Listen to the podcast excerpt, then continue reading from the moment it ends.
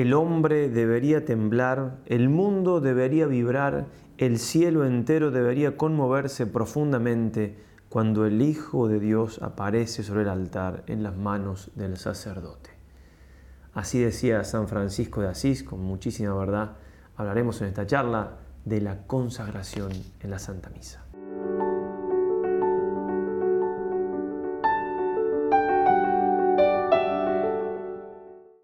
Queridos hermanos, seguimos entonces con estas charlas sobre la Santa Misa. Ya vamos llegando al final, queda esta y una más. Hablaremos esta vez de la consagración, como dijimos. Pero bien, como siempre, nos ponemos al principio en manos de María, nuestra Madre, en nombre del Padre, del Hijo y del Espíritu Santo. Dios te salve María, llena eres de gracia, el Señor es contigo. Medita tú eres entre todas las mujeres y unito es el fruto de tu vientre Jesús. Santa María, Madre de Dios, ruega por nosotros pecadores ahora y en la hora de nuestra muerte. Amén. San Ignacio de Loyola ruega por nosotros. San Juan Pablo II ruega por nosotros. Decíamos que nuestra participación en la misa debía ser plena, consciente, interna y externa, activa, fructífera, más perfecta, actual y fácil. Agregamos piadosa, porque tiene que elevar nuestra alma a Dios. De hecho, el, elevemos el corazón no es para ponerse en pie. Tenemos que estar en pie. La oración anterior, después del ofertorio, orad hermanos para que este sacrificio ya se hace de pie. Ese elevemos el corazón es para que leemos el alma a Dios. Debe ser entonces de tal manera la piedad en, la misa que nos eleve a Dios. Dice así en la Sacrosantum Concilium, reviva, el ordinario de la misa, de modo que se manifieste con mayor claridad el sentido propio de cada una de las partes y su mutua conexión y se haga más fácil la piadosa y activa participación de los fieles. Por tanto, la Iglesia en otro lugar, mismo documento, con solícito cuidado, procura que los cristianos no asistan a este misterio de fe como extraños y mudos espectadores, sino que comprendiéndolo bien a través de los ritos y oraciones, participen conscientes, piadosa y activamente en la acción sagrada. También debe ser con todo el alma, no solamente piadosa y todo, con todo el alma, una participación con todo nuestro ser, algo decíamos en el ofertorio, ¿verdad? En los seminarios y casas religiosas los clérigos deben adquirir una formación litúrgica de vida espiritual por medio de una adecuada iniciación que les permita comprender los sagrados ritos y participar en ellos con toda el alma sea celebrando los sagrados misterios, sea con otros ejercicios de piedad, penetrados del espíritu de la Sagrada Liturgia. Aprendan al mismo tiempo a observar las leyes litúrgicas, de modo que en los seminarios e institutos religiosos la vida esté totalmente informada de espíritu litúrgico. Debe ser también adaptada. Tienen en cuenta los tres grados de orden sagrado, las funciones de cada ministro y de cada miembro en el momento presente. Orden sagrado obispo, sacerdote y diácono, de eso habla. ¿no? Las acciones litúrgicas, perdón, no son acciones privadas, sino celebraciones de la iglesia, que es sacramento de unidad, es decir, pueblo santo congregado y ordenado bajo la dirección de los obispos. Por eso pertenece a todo el cuerpo de la iglesia, influyen en él y lo manifiestan. Pero cada uno de los miembros de este cuerpo recibe un influjo diverso según la diversidad de órdenes funciones y participación actual, lo habíamos dicho, pero también diversidad de órdenes, de adaptarse, cada uno ocupar el lugar que le toca en la Santa Misa. Y si soy las cosas que un laico puede hacer en la misa, hay que hacerlas, no tiene por qué hacerlas el sacerdote y así. Y debe conformarse a los pastores de almas que fomenten con diligencia y paciencia la educación litúrgica y la participación activa de los fieles conforme a su edad, condición, género de vida y grado de cultura religiosa. Adaptada, adaptada cada persona en lo que se pueda, claro está, cada grupo. Debe ser también, agregamos, clara, fácil de comprender, no oscuro o ininteligible.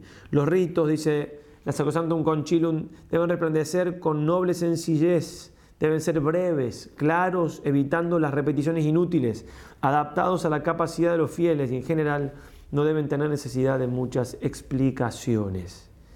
En otro lugar, los textos y los ritos se han de ordenar de manera que expresen con mayor claridad las cosas santas que significan, de tal manera que el pueblo cristiano pueda o comprenderla fácilmente. También revises el ordinario de la misa de modo que se manifiesten con mayor claridad el sentido propio de cada una de las partes, etc.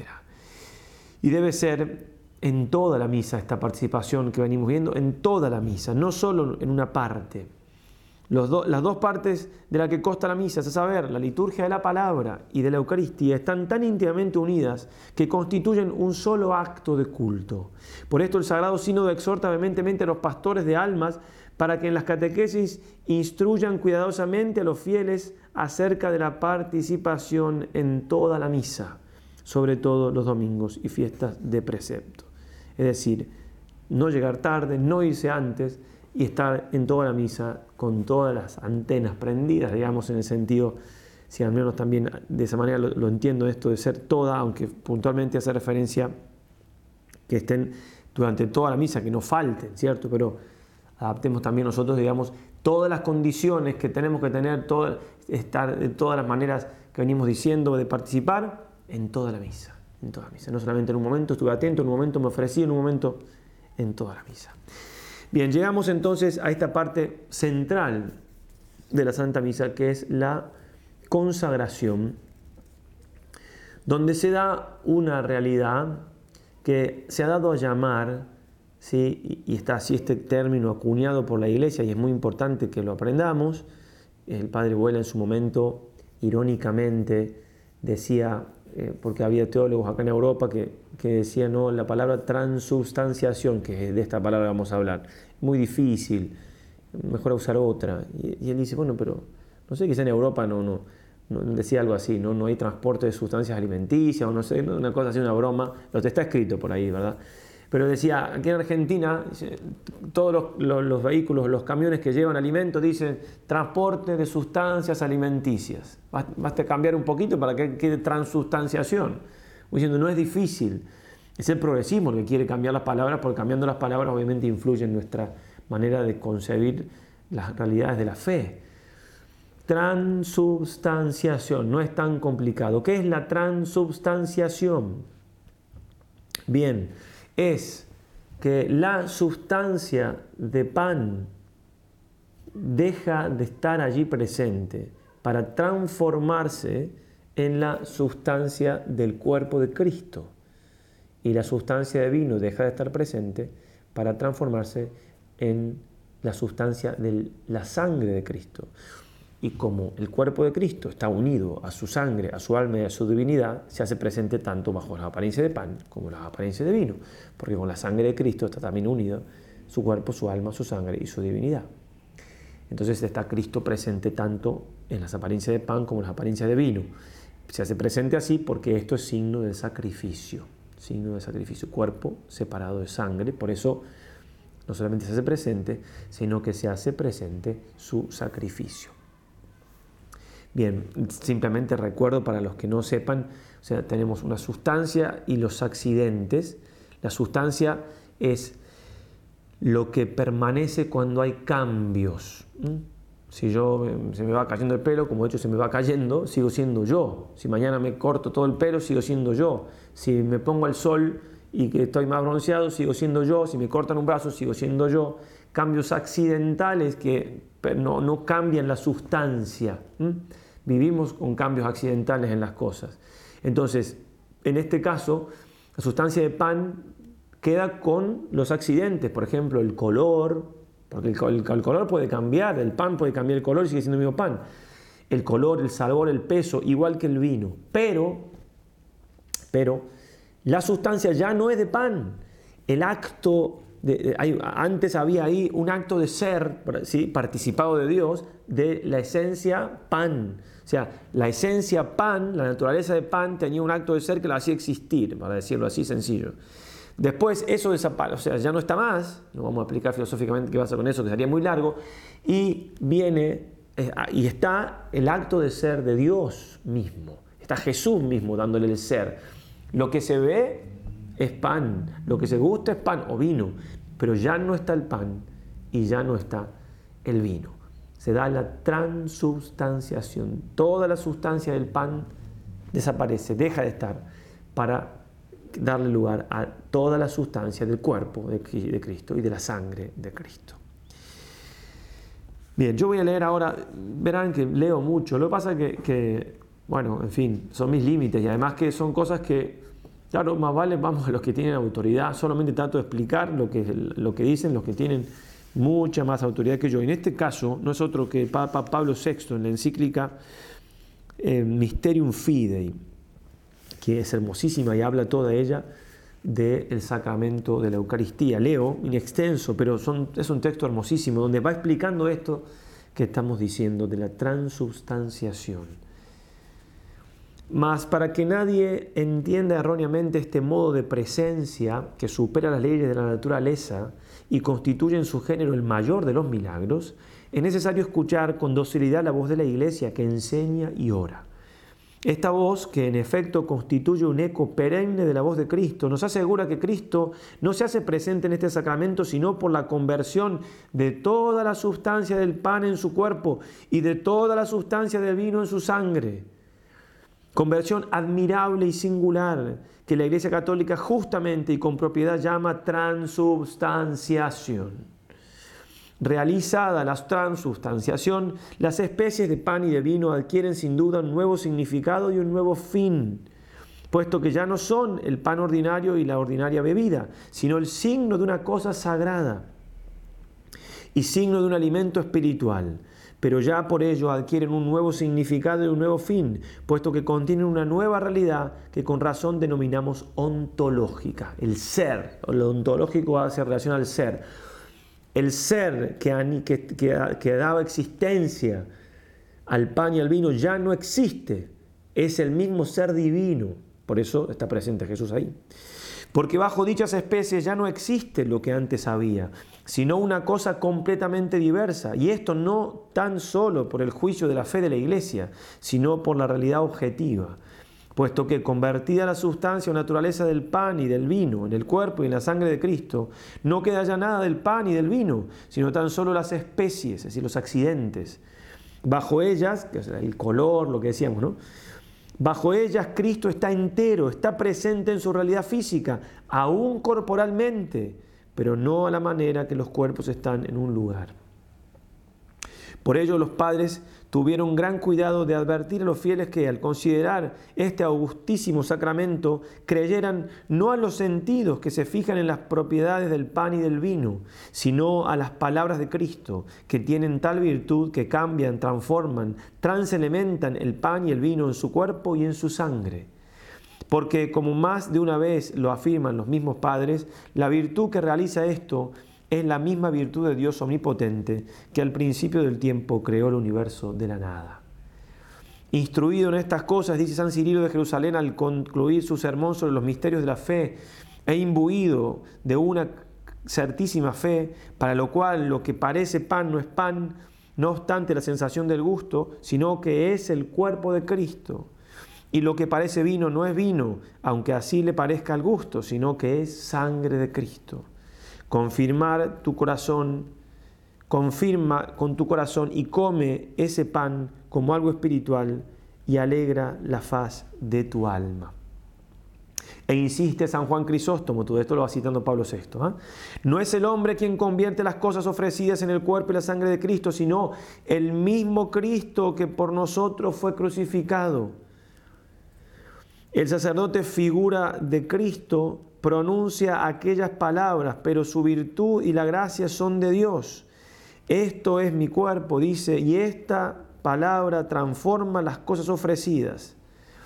Y con el obispo de Constantinopla, Juan, está perfectamente de acuerdo el obispo de Alejandría, Cirilo, cuando en su comentario al Evangelio de San Mateo escribe, Cristo, señalando, dijo, esto es mi cuerpo y esta es mi sangre, para que no creas que son simples figuras las cosas que se ven, sino que las cosas ofrecidas son transformadas de manera misteriosa, pero realmente por Dios omnipotente, en el cuerpo y en la sangre de Cristo, por cuya participación recibimos la virtud vivificante y santificadora de Cristo.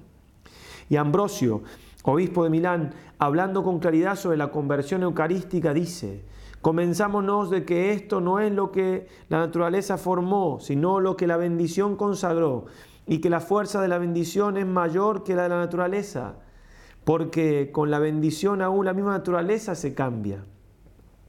Y queriendo confirmar la verdad del misterio, propone muchos ejemplos de milagros narrados en la Escritura, entre los cuales el nacimiento de Jesús, de la Virgen María y luego volviéndose a la creación concluye. O sea, Jesús nació de la Virgen María de manera milagrosa.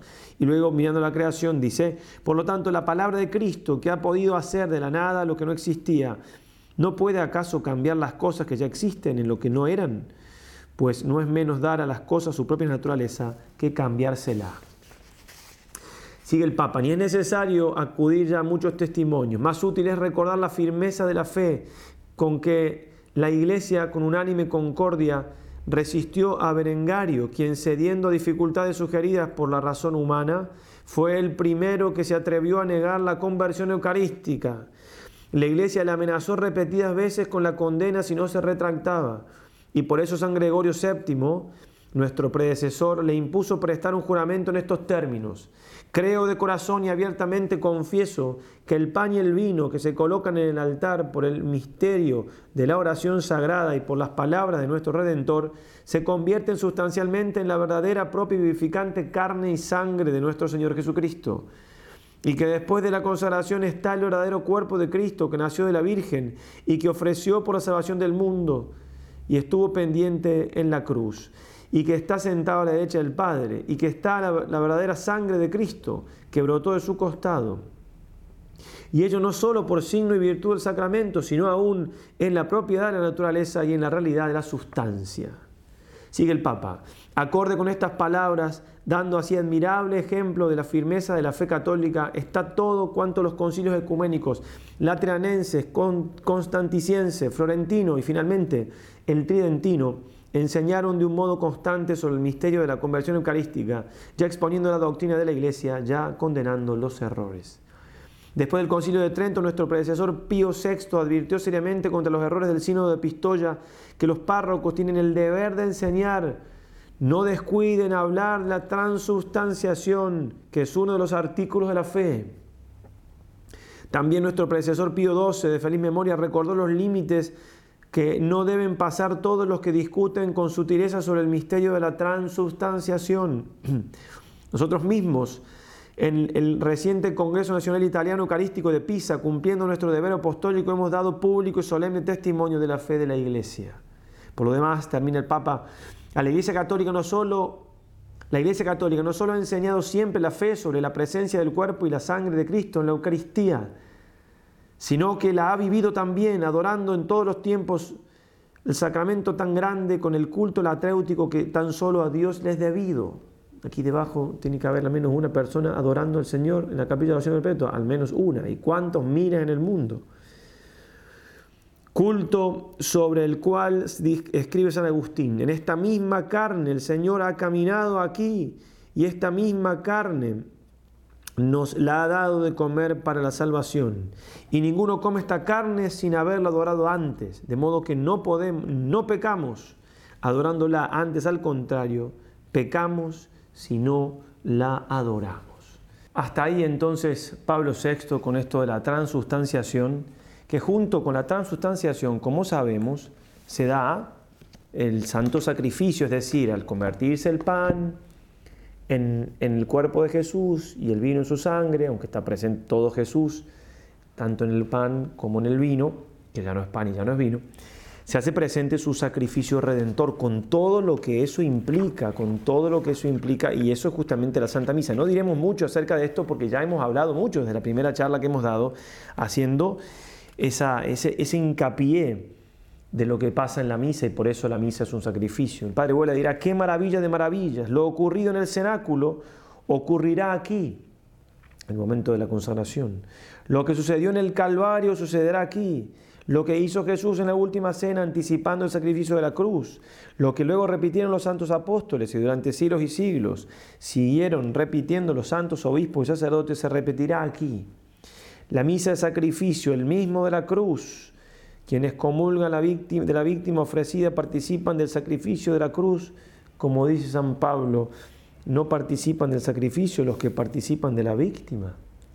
No olvidemos nunca que cada vez que participamos de la Santa Misa anunciamos la muerte del Señor, pero también proclamamos su resurrección, y no solo por un tiempo, sino hasta que Él vuelva.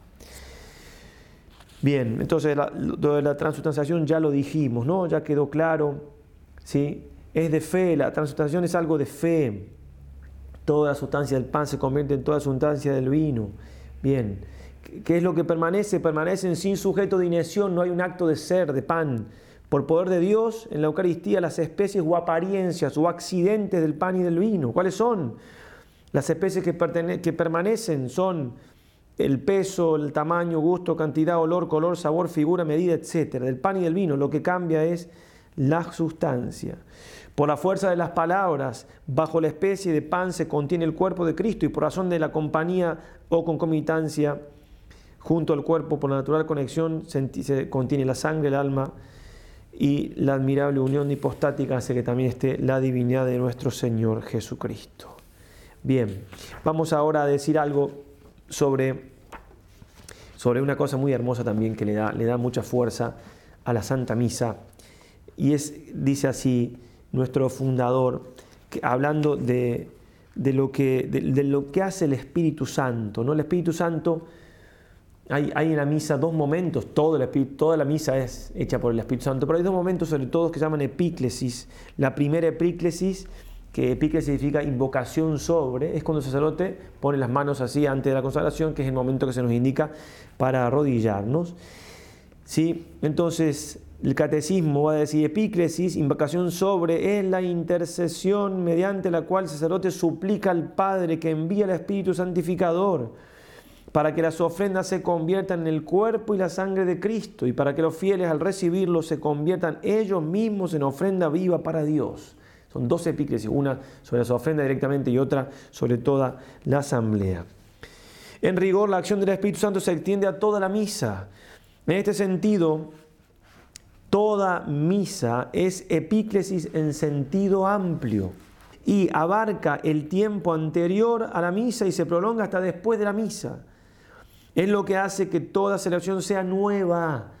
La misa no se repite porque el Espíritu Santo es el que la hace. Inmensamente fecunda, única, irrepetible, porque es el Espíritu Santo al conducir al cristiano su madurez en Cristo. Eres el gran animador de la liturgia. Así como el Espíritu Santo es el alma de la iglesia, así es el alma de la liturgia. Sin el Espíritu Santo no hay liturgia. Por eso, para que la liturgia sea viva y verdadera, debe ser epiclética porque se invoca el poder del Espíritu Santo para que los dones se transformen en el cuerpo y la sangre de Jesús y para que sea causa de salvación para todos los que lo van a recibir y a su vez debe ser paraclética, o sea, animada por el Espíritu Santo.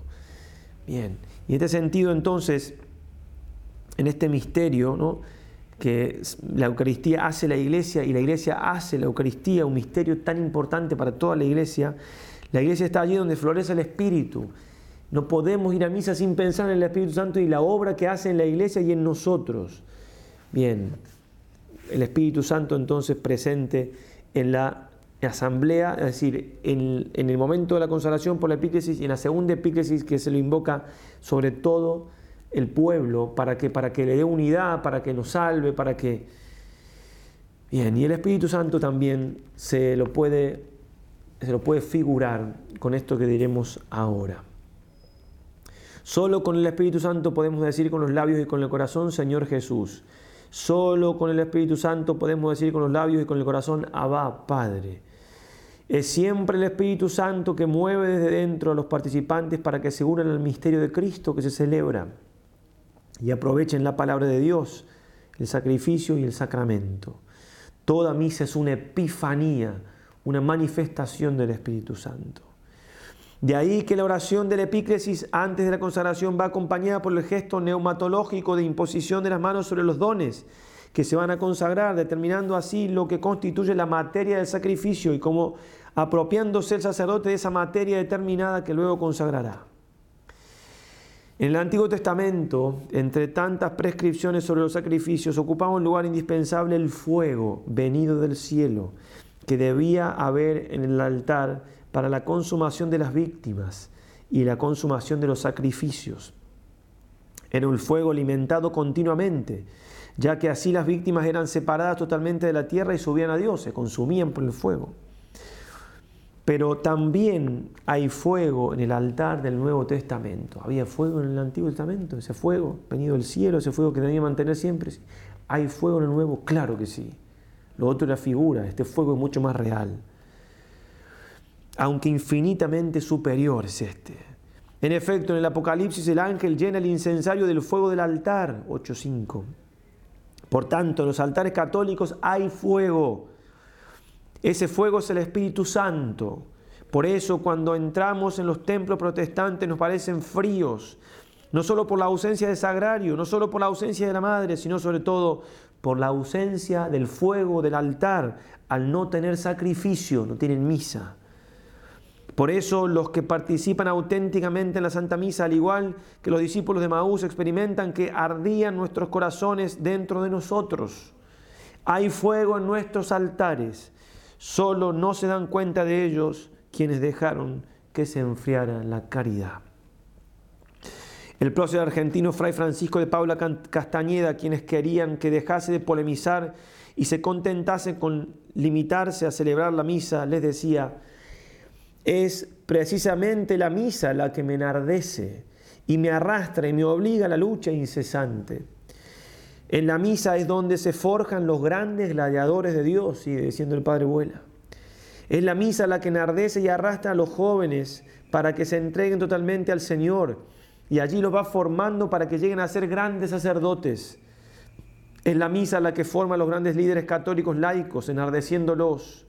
Es la misa la que enardece a las jóvenes para ser fidelísimas esposas de Cristo. Es la misa la que enardece y empuja a los esposos a ser verdaderos evangelizadores de sus hijos. En la misa Jesucristo nos habla con su sacrificio, es un lenguaje conciso pero ardiente, citando en esto Juan Pablo II. Para captarlo necesitamos del Espíritu Santo. Por eso los que dejan de lado al Espíritu Santo creen que hacen interesante la misa con novedades extralitúrgicas, usurpan así el protagonismo inderogable que corresponde al Espíritu Santo y al rebajar a mero nivel humano el santo sacrificio lo hacen de hecho para los feligreses prescindible. Si es una cosa humana, puedo ir, puedo no ir. Lo que se necesita es que los ministros del altar sean hombres llenos del Espíritu Santo, que no sean membranas del mismo, sino transparentes, que dejan percibir su presencia y su acción. El sacerdote carnal y mundano no deja transparentar el Espíritu Santo porque no lo ve, ni lo conoce, ni lo ama. Ya lo había enseñado nuestro Señor, el Espíritu de la verdad que el mundo no puede recibir porque no le ve ni le conoce. Juan 14, 17. Una gran docilidad al Espíritu Santo es el mejor medio para lograr una participación litúrgica verdadera y profunda.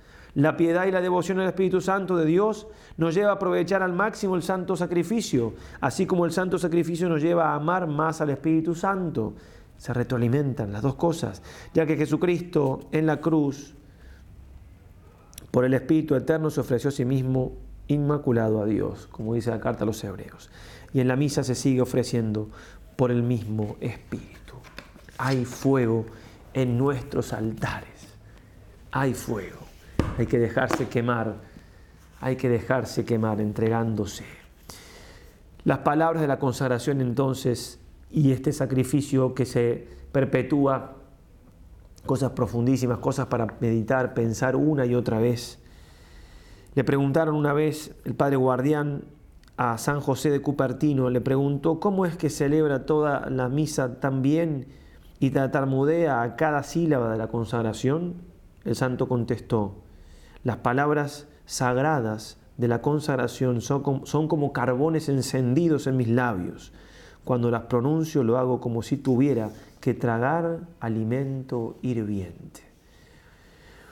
Hay algunos misales de tradición celta, también algún que otro misal antiguo, que antes de la palabra de la consagración decían como una rúbrica en rojo, periculosa oratio, ¿eh? oración peligrosa.